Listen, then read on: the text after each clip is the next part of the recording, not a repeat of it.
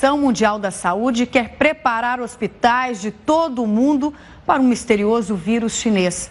Os cientistas chegaram à conclusão que o novo tipo de coronavírus pode ser transmitido entre pessoas e não apenas pelo consumo de carne contaminada. O Ministério da Saúde acaba de informar que são nove os casos suspeitos de coronavírus no Brasil. O governo mantém o pedido para que os brasileiros evitem viagens ao país asiático.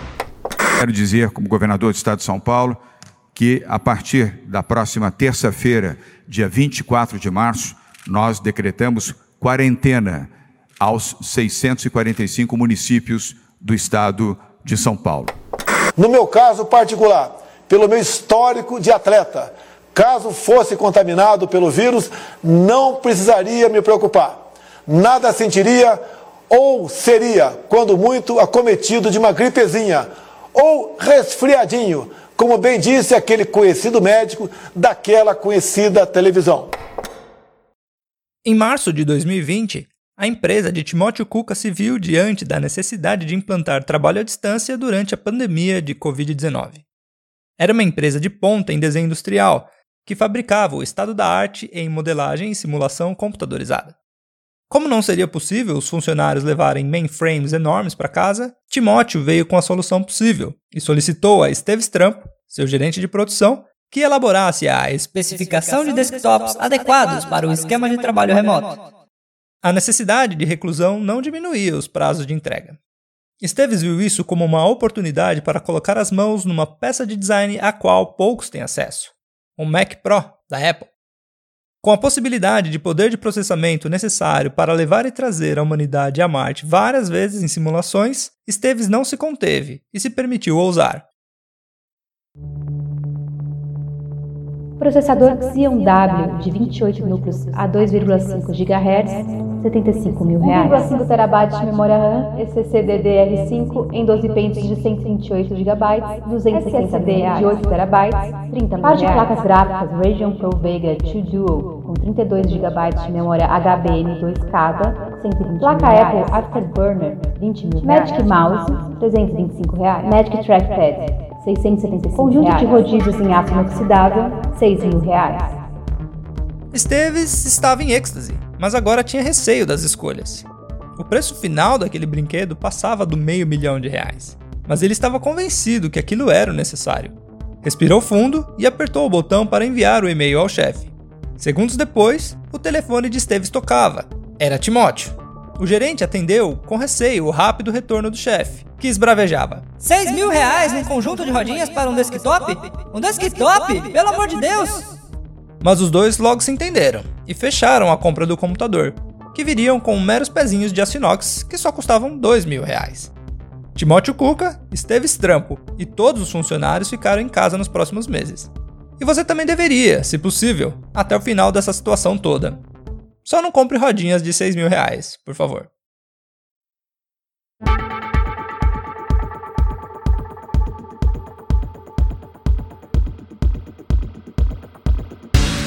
Mas peraí, a gente já tá gravando? Já, lógico que estamos. Não, eu digo, já estamos. Já, já vamos, vamos falando, Gabriel. Vamos, vamos aproveitar que fica bom. Parece que a internet meio que deu uma revirada por conta do preço das rodinhas, né? Em dólares, o conjunto de quatro rodízios de aço inoxidável e borracha é maravilhosa custa 700 dólares, que é mais caro do que um iPhone. Eu não sei se é mais caro do que todos os modelos de iPhone. Não, provavelmente não. Não, o mais caro é mil e qualquer coisa. Dólares. É, o 700 é tipo o básico. Não, eu acho que aquele básico novo é até mais menor que isso, né? Tipo uns 300, 400 dólares. Eu não tô conseguindo Ah, sim, que é, que é, o SE, sim. Que é tipo, ele pega a carcaça dos antigos e coloca a configuração atual. Que, que é tipo uma versão de entrada que deve custar, sei lá, 300 ou 400 dólares. O, digamos, o iPhone modelo, do modelo mais atual, que é o iPhone 11, ele deve custar tipo 650, 700 dólares. O iPhone 11 custa na faixa de 4, 600, 5 mil. E o rodízio, comprado separadamente, 6 mil. Dá mais ou menos, dá quase para comprar dois iPhones de entrada com o valor desses rodízios. Essa é a referência. Quase, né? Mas a, a, a, comparação a gente está falando pela complexidade do aparelho ou só para ter uma noção do preço? Não, para a gente poder comparar o valor do. É porque eu achei interessante a comparação que o, o rapaz fez no vídeo lá. O rapaz do vídeo lá é o Marcos Brownlee, num vídeo que tenta entender por que as rodinhas custam tanto. Ele, eu achei interessante a, a tentativa dele tentar ver se ele conseguia encontrar justificativa, né? Pela complexidade de produção, volume de venda, né? Saída de mercado, ou se era realmente uma estratégia de, de posicionamento, de nicho. Ele usou o valor do iPhone como, como base, porque o iPhone é uma, é, é uma coisa que tem muita tecnologia embutida. Né? Eu tô vendo o, o 11 básico tá 700 dólares, que é o mesmo valor das, do conjunto de rodinhas. Mas ele fica mais caro se você avançar em, em especificações. Então o iPhone 11 Pro é 1000 dólares, e aí tem um iPhone 11 Pro Max que é 1.100 dólares. E aí, vale a pena? 700 doletas, 700 dólares num conjunto de rodinhas? Quando esse negócio veio à tona faz umas algumas semanas, eu, eu botei isso aí no Twitter. Inclusive, você tem 10% de desconto à vista, o que é uma pechincha, né? Com frete grátis. O, aí o, o arroba Lucas Casa, ele sugeriu o vídeo do Linus Tech Tips, que tenta explorar o motivo pelo qual esses rodízios são tão caros. E o argumento é de que, na verdade, não tem nada de impressionante e, do ponto de vista de mercado, faz todo sentido. Então, ele apresenta alguns argumentos. O primeiro é de que, se tem gente disposta a comprar, não faz o menor sentido cobrar menos do que isso. Só que esse não é o principal motivo. Ele vai sugerir que, do ponto de vista de mercado, tem dois outros motivos principais. O primeiro deles é que, dentro de um hall de produtos, quando você cobra um preço tão absurdo por um negócio tão prosaico e tão banal como um conjunto de rodízios, você fatalmente vai gerar um falatório na, na mídia especializada é, que vai te dar publicidade gratuita. Porque por mais que você esteja. É... Tipo isso que a gente tá fazendo agora. É, exatamente isso. Porque. É, é e aí o argumento dele é o seguinte: por mais que você é, produza matérias na mídia especializada dizendo que isso é um absurdo, você fatalmente vai comparar com os outros produtos da empresa, como o próprio iPhone, e aí vai dizer, não, porque o iPhone é um produto bom, não sei o que, pelo, pelo mesmo valor das rodinhas, você compra um bom é, celular. É, então isso gera é, publicidade gratuita. E além disso, teria o principal motivo, que é reforçar no imaginário coletivo o aspecto é, de aura dos produtos da empresa. É, esse falatório vai continuar sugerindo que, olha, é a empresa que cobra 700 dólares numa rodinha é, que não passa de um produto banal, cotidiano, que tem embaixo, sei lá, da sua geladeira, ou coisa do tipo. Isso é basicamente a estratégia de ancoragem de valores, né? Sim. O que acho que talvez a gente possa é, avançar nessa conversa, porque tudo bem, do ponto de vista de mercado, esses argumentos dele fazem todo sentido e tornam essa escolha totalmente racional. Enfim, não tem nada de surreal ou absurdo cobrar esse valor. E ele vai argumentar, inclusive, que a empresa não, não espera que abs absolutamente ninguém compre esse rodízio. O importante é o efeito que isso, isso gera, enfim. Mas talvez o que a gente possa avançar é pensar se isso sinaliza outras mudanças e, e tomar isso como um, uma possibilidade de discussão do quanto que esse aspecto de aura que tem esses produtos influencia ou não no, na extração de valor que a empresa tem deles e, e, do trabalho relacionado a eles. E daí aquelas perguntas que a gente se propôs a fazer, que eu acho que são interessantes pensar. É, é... Quais eram mesmo as perguntas? É, enfim, em primeiro lugar, se por que as rodinhas são tão absurdamente caras? É, do ponto de vista de mercado, isso, isso tá resolvido, enfim, faz sentido, mas a gente pode pensar se esse absurdamente caro sinaliza outras coisas. Então, a Apple, que sempre foi uma empresa que procurou se posicionar como uma empresa que produz produtos é, de qualidade para o mercado de massas, enfim, ela vende milhões de produtos todos os anos. É, não é como é, a Ferrari, que produz uma quantidade pequena para um público reduzido reduzido e, exclusivo. É, uma, empresa que sempre produziu produtos de massa, será que ela está sinalizando uma mudança, sobretudo nesse mundo em que cada vez a gente vai ter mais bilionários e, e cada vez mais gente passando fome, enfim? E talvez pensar o quanto que a forma, mais do que o design, a forma propriamente, e o monopólio da, de uma forma distinta, o monopólio de uma forma que é um signo de distinção pode contribuir para isso. É, enfim, acho que talvez possa, a gente possa aproveitar o gatilho aí dessa, dessa,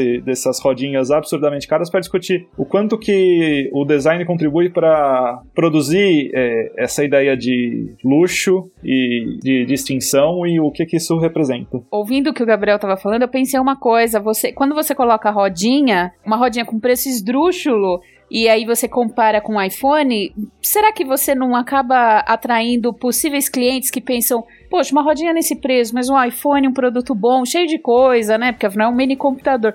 Num preço desse, talvez valha mais a pena comprar um computador, o, o celular, né? Meio ao contrário do que o pai do Chris, do Chris Rock diria, né?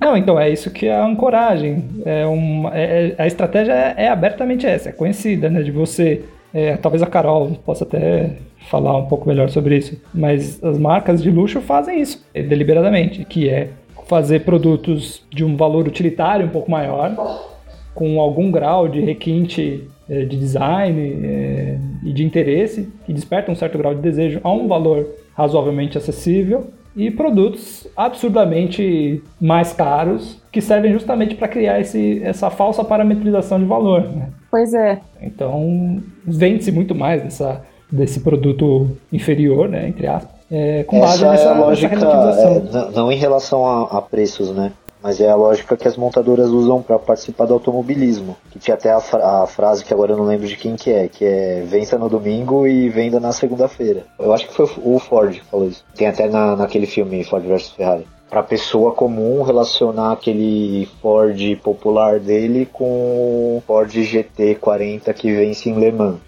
É, essa estratégia que vocês estão falando, eu estou entendendo, né? Com, é, é, bem lógico do ponto de vista de mercado, né? Mas me parece que nesse caso em específico tem algum que é diferente. Pelo que o Gabriel colocou, essas rodinhas são mais um meme do que propriamente um produto que eleva o patamar de ultra tecnologia da marca. Eu, imaginava que uns anos atrás a Apple estava fazendo isso com os relógios. Né? Eles lançavam vários. O relógio já é em si um produto já sempre associado com, com uma distinção, uma coisa, é, um valor de luxo né? e de, de sofisticação. E nesses relógios, nesses é, é, Apple Watches, né? eles fizeram várias precificações, né? chegando até a valores, sei lá, 20 mil reais ou mais. E aí sim, com relógios de ouro e com com sensores e com a correia ali, aquele, a pulseira mais elaboradas.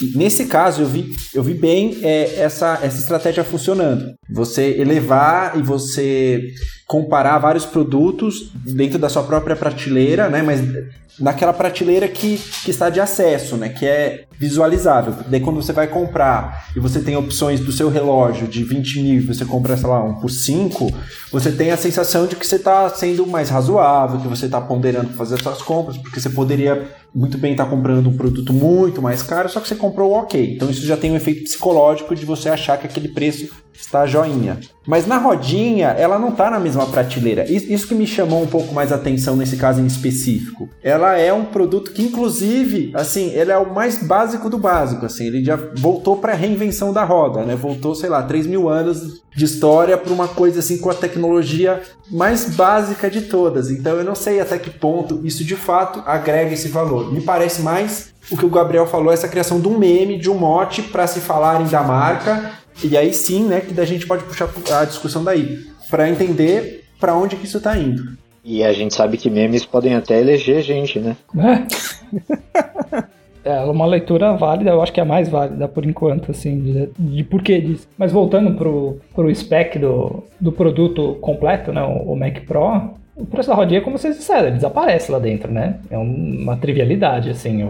Você tá pagando um monte de pezinho. Mesmo que você não compre essa rodinha, você tá pagando 4 mil em pezinhos de aço inox. E não é opcional. Você tem que pagar. Aliás, você paga, você paga mais 4 mil pelas rodinhas, né? Não tá, não tá claro o valor do. Ah, tá, entendi. O, o, o pezinho ele já vem de fábrica, mas se quiser upgrade para rodinha, você paga 4 a mais. Não é uma coisa trivial, né? A, toda, toda a especificação do produto do Mac Pro eu acho que cai nessa, nisso que a gente tá falando. Eu não sei se, se a rodinha é, é só um detalhe ou é só uma, o, o ornamento final que vai dar essa linha argumentativa que a gente tá falando. Eu acho que o produto inteiro é isso. O, o Mac Pro, ele é isso. Eu não acho que ele sai disso, não com relação àquela questão da, de ser uma empresa de consumo de massa, nesse sentido eu acho que até esse, o produto Mac Pro, esse produto mesmo, ele, de algum modo, ele faz menos sentido. Por que, que eu acho que a Apple é uma empresa de, de consumo de massa? Ainda que individualmente o preço dos produtos dela seja de alguma forma um pouco superior aos seus equivalentes e concorrentes, ainda assim não é uma empresa que opera no mercado de luxo como a alta costura, ou a indústria da moda, ou a indústria dos relógios, ou dos carros de luxo. Quer dizer, a gente vê com grande frequência, mesmo num país periférico como o Brasil, as pessoas usarem iPhones no metrô ou, nos ônibus. Não são produtos exclusivos de um ponto de vista de como é uma Ferrari. Mas ela, ela é muito hábil em conseguir, mesmo assim, associar aos seus produtos um aspecto de distinção. Então, de alguma maneira, é uma empresa que sempre operou com a venda de um marcador de diferença, né? A, a venda de um signo de distinção, ainda que seja um signo de distinção que seja vendido para milhões de pessoas no mundo inteiro. Como o Kim comentou, há alguns anos ela tentou entrar na lógica do mercado de luxo com aqueles relógios que eram revestidos de ouro e custavam uma fortuna e que ficaram é, obsoletos em menos de três anos porque hoje eles não são mais atualizados. Só que esses produtos de luxo, ela logo tirou do mercado. Hoje você só compra os, os Apple Watches é, básicos, quer dizer, aqueles de ouro eles não são mais vendidos. Então isso poderia ter sinalizado uma, uma primeira tentativa, cinco anos atrás, dela sair do mercado de massa para tentar entrar no mercado da exclusividade. E naquele momento ela não conseguiu. Essas rodinhas, como o Kim falou, não fazem sentido nesse, nesse ponto, porque são rodinhas, são coisas triviais, são coisas bobas. Mas eu fico pensando o quanto, o que, que vai significar num mundo, num mundo pós-pandemia, num mundo de mais escassez, se o futuro não vai ser esse, quer dizer, cada vez mais vender mais distinção. Ou então, uma outra coisa que me ocorreu que talvez devesse custar mesmo. 700 dólares ou, ou 6 mil reais. Porque não é para comprar. Sei lá, chega, chega a ser uma, uma provocação em outro sentido, assim, sabe? Talvez custe caro e seja um absurdo porque não é para ter, não é para ser, não é para ser distinção, é para não comprar mesmo. É, e se comprar. É, então, essa que é a questão, né? né? Então, porque, né, é que todo, todo fuzuê em relação a esse tema é isso. Porque então fabricar, vender uma rodinha dessa que provavelmente, esse que é o ponto, assim, que me incomoda um pouco nessa abordagem da Apple, que trai um pouco a filosofia da empresa de propor soluções de design que facilitem a vida ou que de, certa forma simplifiquem a vida, né? A rodinha ela não simplifica necessariamente, pior assim, né? Ela não, só transforma o computador em um trambolho ainda maior. E o principal problema é que ela não não entra numa lógica de reprodutibilidade da tecnologia e do produto investido, do design, do, da fabricação dessa rodinha. Não tem como colocar essa rodinha no iPhone, isso é óbvio, né? Mas todas as outras, as outras inovações que a Apple fazem, eles eles trabalham de uma forma que você consiga, assim, de, dentro do seu limite, expandir para, para os outros produtos. Colocar essas rodinhas no meu Mac Mini. é, esse Mac Mini não tem, não tem como, né? Parafusar, né? E fecha um pouco o ciclo, né, de, do luxo que você falou, Arthur, que é uma coisa que não é para ser comprada, que é tão pouca demanda que vai vender tão pouco que para você pagar um investimento de design e de produção e de montagem da fábrica nisso, você tem que colocar o preço exorbitante. E é isso que, que eu acho que talvez seja interessante também a gente conversar no, no campo do design, se isso já não sinaliza um, uma certa falta de alternativa, né? De uma empresa que se propôs a se propõe a inovar com frequência, né? E de uns anos para cá tem sido superadas em, em, termos de smartphone por outras é, companhias né, asiáticas, inclusive até já ter o, o, o ano passado tivemos um, um, um incidente diplomático bem desagradável em relação a a filha do dono lá da Huawei, eu não sei como pronuncia, eu acho que é Huawei. Enfim, e, e a Apple não está conseguindo, com a mesma frequência, se colocar como uma vanguarda de design high-tech e alta tecnologia. E talvez essa rodinha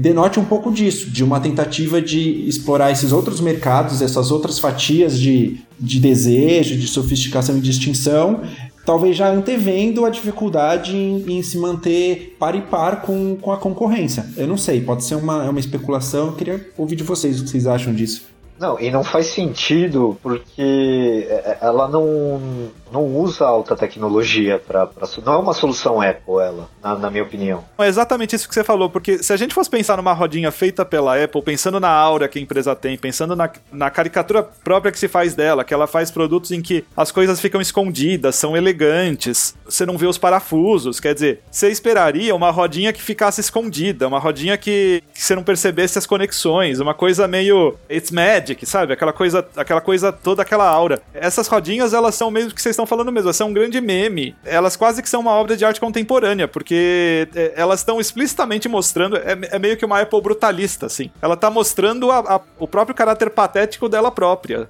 Sim, eu não sei se isso não vai ser vendido. Será que isso não vai sair bem? Porque eu acho que o público, as pessoas que compram Apple, é, são tão deslumbradas que é capaz de, de ver ali na prateleira da, do site e querer comprar, sabe? Eu não sei se isso não vai ser vendido. Eu acho que é um, na verdade, é um grande pega-trouxa, sabe? Eu acho que a Apple pode fazer isso. Assim, ela tem assim. assim entendeu? Eu não é, sei. O, é... o, toque, o toque de Midas, assim, né? É, entendeu? Tudo que ela fizer, sabe? Tem tanta gente querendo, tanta gente deslumbrada. Eu não sei, assim. Eu é... acho que quem já tem o Mac Pro da geração atual, eu acho que não compraria. Mas a pessoa que fez que nem a gente aqui no dia de hoje e entrou no site, eu acho que pegaria sem olhar para trás. Pergunta sarcástica, é, Vitor. Você acha mesmo que, que essas novas rodinhas são compatíveis com o encaixe com o computador antigo? Porque eles mudam o cabo todo ano, por que você não vai mudar o. Não, mas ele é só para a geração atual. Então, quem tem um MacBook Pro antigo já não vai caber, né? Não sei. Não, não vai, com certeza não. não eu tenho certeza que vai ter muito colecionador que vai comprar.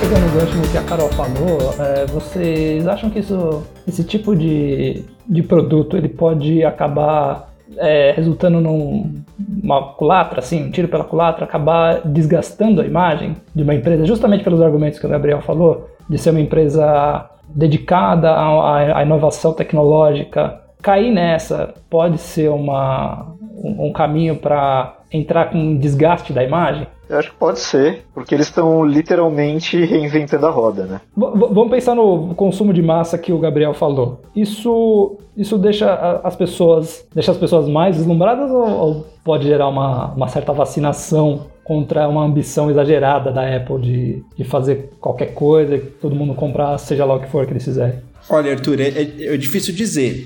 Esse ponto que a Carol levantou é realmente muito importante, porque é, é difícil a gente pensar necessariamente com a lógica de algumas pessoas que já estão totalmente imersas nessa, nessa devoção à marca, né? Então, às vezes sim. Mas o que acontece é que para a massa, né? Para, por exemplo, falando aqui por nós mesmos, né? É, a gente sabe que o iPhone é um ótimo celular, mas eu pensaria um pouco mais em comprar se eu tivesse que trocar futuramente, tivesse com preço compatível, eu ia me sentir um pouquinho trouxa, sabe? De assim, porque a marca está escancarando que ela, que ela cobra muito mais do que vale, assim. Então, pode sair pela culatra, assim, esse meme.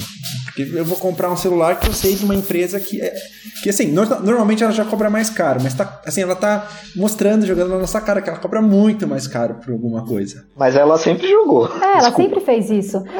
Não sei, eu acho que a pessoa que vai lá no site é, tá acostumada a ver as, as né, os produtos da Apple, ver de repente um acessório, que são essas rodinhas, por 700 dólares, eu não sei se ela vai questionar tanto, sabe? Porque comparativamente, os produtos, né, são todos muito caros. Então, um acessório vai ser muito caro, muito mais caro do que esse acessório seria em outra marca, sabe?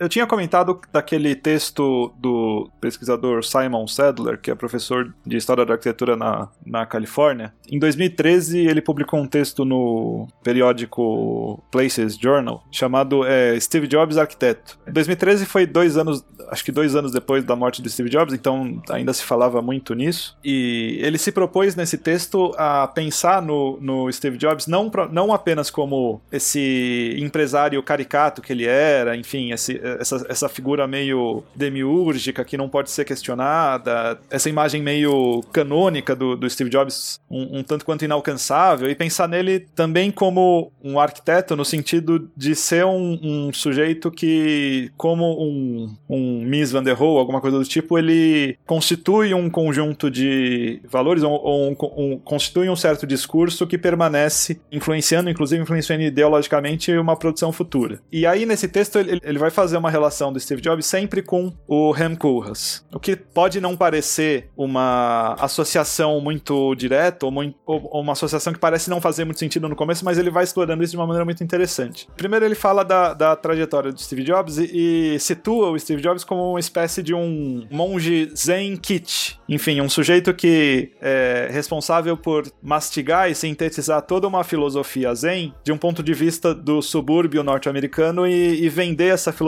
de uma maneira mastigada é, e kit prontamente disponível para ser consumida. Então ele vai mostrar como que a depuração formal dos produtos da Apple e, e esse desejo de, um, de uma boa forma e de um bom design, eles são estratégias absolutamente inerentes à capacidade da empresa de extrair cada vez mais valor desses produtos. Quase que como se essa depuração formal e essa elegância do bom design fosse uma contribuição à humanidade dele, e essa contribuição à humanidade melhoraria a vida cotidiana das pessoas é, de uma maneira mastigada e prontamente consumível e, e acessível a partir de um determinado preço. E aí ele vai fazer uma oposição com a figura do Rem Koolhaas, e aí ele vai dizer alguma coisa mais ou menos assim, é, se o Steve Jobs, se ele, ele se utiliza de um discurso que está associado à, à, boa forma, aquela ideia de um design que se pretende é, acessível às massas, enfim, é, ele está usando uma espécie de um otimismo moderno, mas que em última instância re, se, se revela ele próprio a evidência de um mundo pessimista, ou seja, ele se utiliza de uma forma otimista que faz com que as pessoas percebam o pessimismo do mundo em que elas estão, porque afinal todo mundo sabe que são produtos construídos a partir de uma intensa exploração da força de trabalho no Sudeste Asiático. Então, todo mundo sabe dos casos de suicídio da Foxconn, enfim, do, da violenta exploração dos trabalhadores na China, em Taiwan, enfim, na, na, nas, nas plantas industriais da Apple. Ao, ao, passo que uma figura como Koolhaas, ele se aproveita de um cinismo projetual próprio para, de alguma maneira, não se utilizar desse otimismo da boa forma, enfim, ele vem de uma outra tradição, mas é, ao mesmo tempo ele sugere, é, explicitando os dilemas e os males do mundo contemporâneo na sua própria expressão formal, ele, é, digamos, ele tem uma, uma estratégia formal pessimista que, em última instância, se revela otimista por revelar a própria, revelar as próprias contradições. Então, a Apple, de alguma maneira, sempre se, ela se utiliza desse design que se pretendia universal, democrático, enfim, toda aquela coisa do Dieter Rams, né, de, de a, as 10 regras para um bom design, enfim, é uma coisa que se pretendia universal e democrática, de repente ela se, ela é acessível a partir de um determinado preço e um preço razoavelmente caro. Então, é, essa contradição ela é inerente para entender a coisa. E de alguma maneira, quando a gente olha para essas rodinhas, elas são a, eu diria, por essa conversa toda, por serem rodinhas tão bobas, tão feias, enfim, elas são quase que uma nessa nessa comparação que o Simon Sadler fez, elas, essas rodinhas são quase que uma invasão do Koolhaas nessa nessa boa forma da Apple. Você diz, Gabriel, esse cinismo em uma outra forma que tá ali porque tá precisando daquela função, ele não tá nem aí, e ele explora aquela forma até um pouco estranha. É, é isso? O cinismo? Não, é, e um cinismo mesmo. E, e aí que tá, eu não tô usando cinismo num sentido necessariamente é, moral. Tipo, eu não, eu não tô dizendo, ah, o cara é cínico, mas é um cinismo deliberado. Tipo, não, o, o mundo capitalista é assim mesmo. Assim, a gente vive nele e vamos explorar essas contradições até a máxima potência. Ah, tá. Você tem em relação a, ao processo e às escolhas projetuais, né? É, e, e toda a trajetória do Curvas, enfim, é, é, ele estudava o shopping center quando todo mundo desprezava isso. Essa ode a Manhattan, a ode ao shopping center, tudo isso. Isso é uma coisa que eu fiquei pensando agora aqui, enquanto a gente estava conversando, que é, é uma coisa que eu realmente não achava que ia acontecer na Apple, que é o fato de que essas rodinhas, elas são de alguma maneira uma, uma operação meio curras, assim, dentro da empresa, porque elas são uma operação meio cínica, tipo, ela está dizendo, não, custa 700 dólares mesmo e é só uma rodinha, e daí? Eu imaginaria o curras fazendo isso, sabe? E também, Gabriel, pelo que você me falou, do ponto de vista de design mesmo, o que você narrou, que seria aquela escola de design da Apple, do Steve Jobs, essa rodinha me parece uma traição de toda essa tradição, né? É, exato. É, eu fiquei pensando uma coisa, não sei se não tem muito a ver, tem a ver com o que vocês estão falando. Assim, que a rodinha não é uma coisa, além de tudo, desnecessária, né? Porque vai, é, né, é para um carrinho de CPU, né? Uhum. Que vai ficar para um computador que vai ficar parado, né? E aí eu, eu me lembrei de que a Apple não é aquela empresa que, que surgiu criando necessidades, é, tipo o iPod. Ninguém precisava, não tinha, não tem alguma, algum produto que não existia, que não precisava, as pessoas não tinham essa necessidade e de repente a Apple criou assim. Eu, eu, não, eu não diria de que, que não havia necessidade, mas eles, eu acho que conseguem, conseguiram nos dois casos. Acho que do iPod menos, mas no iPhone mais, de criar um produto que sintetizava tecnologias que estavam difusas num único aparelho, só que ninguém não sei, não é que ninguém, as pessoas, isso como não tinha uma, uma difusão global desses conceitos, era mais difícil das pessoas entenderem aquilo como produto. Então eles precisavam meio que educar as pessoas a entender o que era aquele produto. Então, se você for ver as apresentações de, do próprio iPhone, né, a introdução, a apresentação do, do Steve Jobs quando eles lançaram o primeiro iPhone, é um vídeo de catequização mesmo. É mostrar o que é o produto, mas, mas eu acho que teve uma sacada muito boa de, de síntese de, de tecnologias naquele, naquele momento. Não acho que foi uma invenção de um produto que ninguém precisava. Mas isso acontece. Eu não sei assim, em outros. Em outros... Não, o caso clássico é o Walkman. Quando a Sony criou o Walkman, ela começou uma enorme campanha para estimular as pessoas a fazerem Cooper. Aí ela, ela, ela dizia: Bom, se você vai fazer Cooper, por que você não vai ouvir música junto? É, e, e também é uma questão da, da portabilidade da tecnologia de reprodução de áudio que o, o, iPod, nesse sentido, ele, ele é menos revolucionário né, do que o iPhone, porque ele, eu acho que ele, ele amadurece tecnologias, mas no fundo ele é um Walkman. É, ele é uma evolução do que já existia, é. né, no final. Nesse caso, eu acho que não é, porque não é uma resposta condensada, que, que é o que a Apple sempre fazia, de um problema que eles ajudaram a despertar nas pessoas. No, no caso, o problema até existe e as respostas já existem. Eles só deram uma resposta parecida, com uma qualidade talvez um pouco melhor e com um preço bem maior. Eu estava vendo aqui, esses carrinhos de suporte de CPU é, com rodízio custam entre 30 e 70 reais. E aposto que vem com travas nas rodinhas também, que é fundamental. Tem. Não, mas se eu pudesse aqui citar o famoso crítico de arte, o Vin Diesel, eu diria This is Brasil, velho. Aqui ninguém vai pagar. Jamais por uma, por uma solução desse tipo. Eu acho que, assim, o, mercado brasileiro ele podia se aproveitar muito mais do espírito é, de solução técnica adaptada. É que você nunca trabalhou na indústria. Por que, Victor? ah, é tudo na base da gambiarra. No caso do iPod, na verdade, a grande inovação foram os fones brancos, né? Porque, mais uma vez, aquela coisa de você conseguir vender distinção para as massas. Porque o, o, iPod, ele era usado no bolso das pessoas, né? No bolso, na bolsa. Então ele ficava escondido em público. Mas é, a partir do momento que ela disponibilizou fones de ouvido brancos, passou a ser um signo, praticamente uma campanha publicitária ambulante e involuntária de todos os usuários fazendo publicidade daquele produto. E mais uma vez, ela, ela vende isso como um signo de distinção, né? Ainda que seja um produto de massa.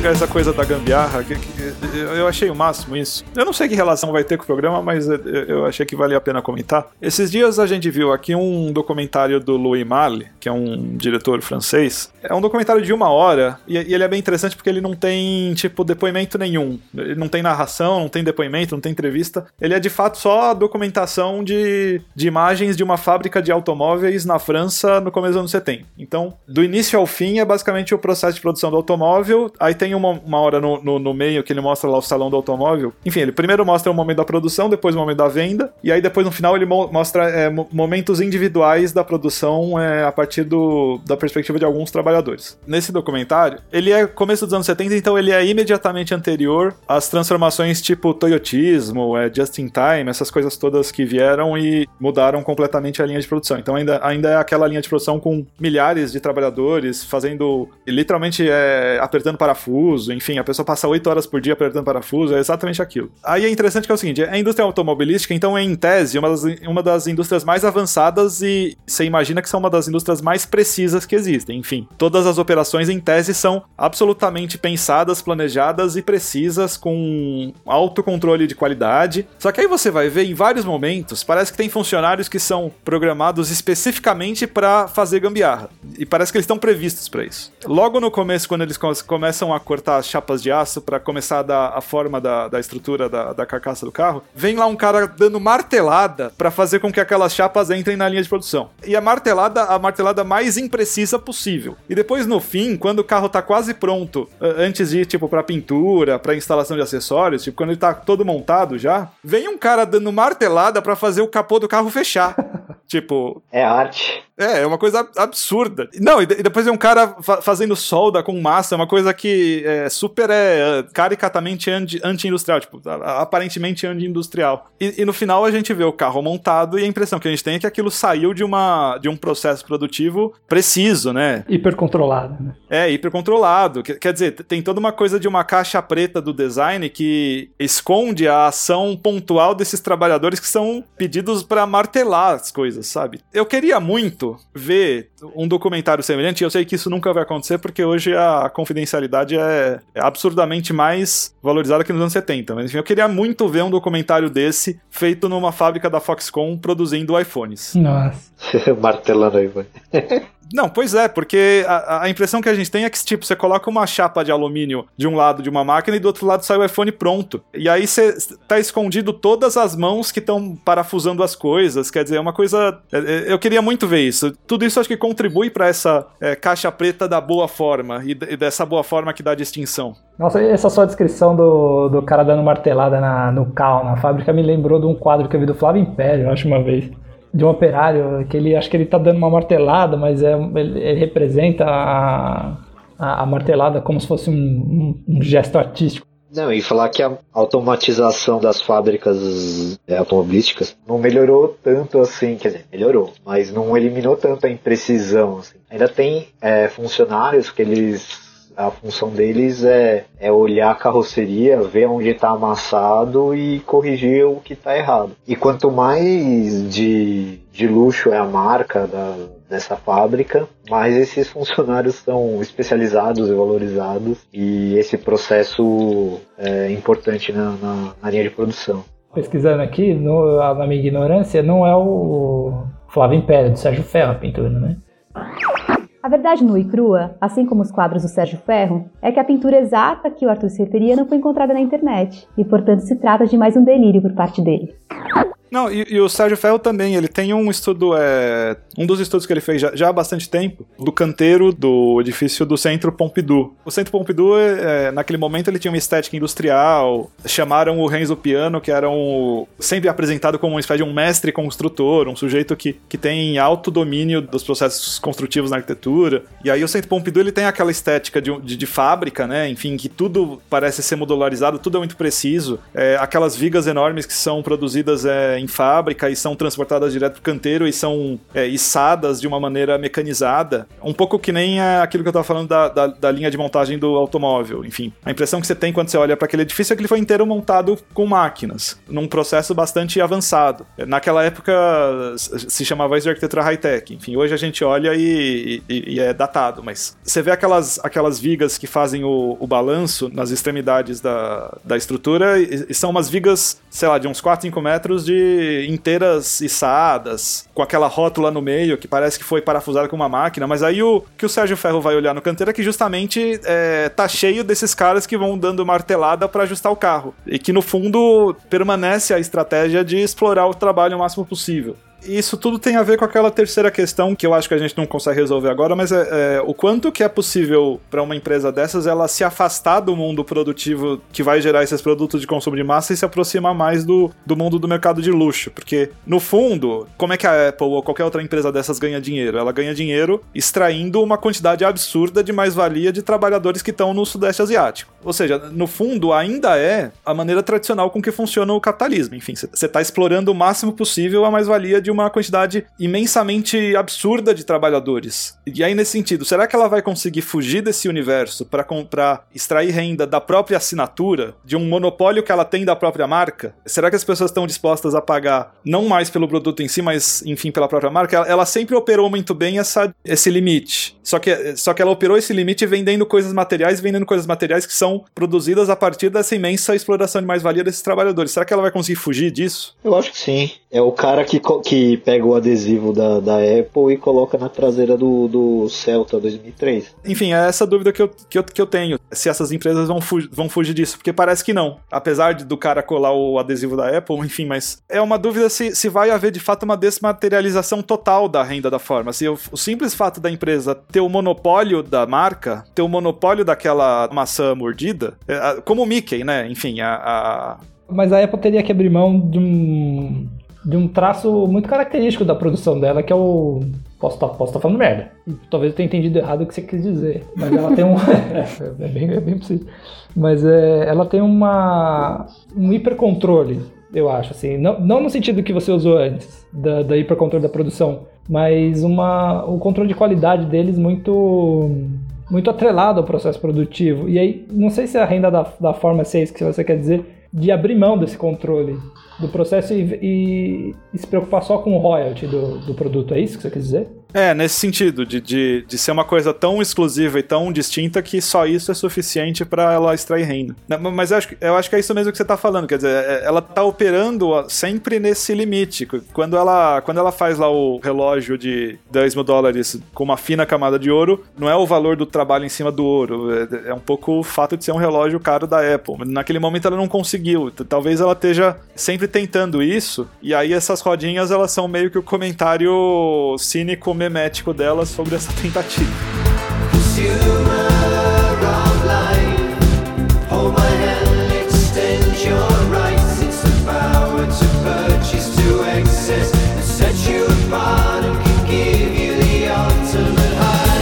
Esse foi o Fora de Prumo número 12.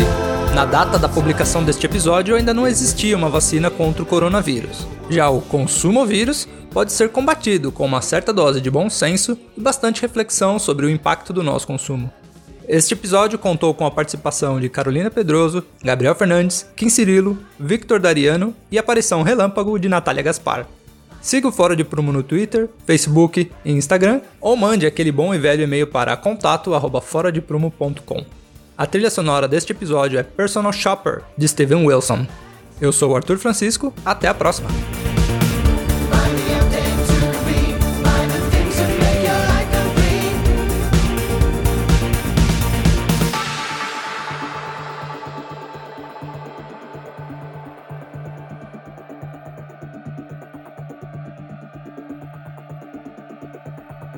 Sunglasses.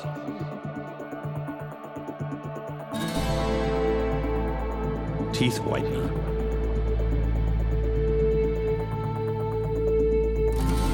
Deluxe edition box sets.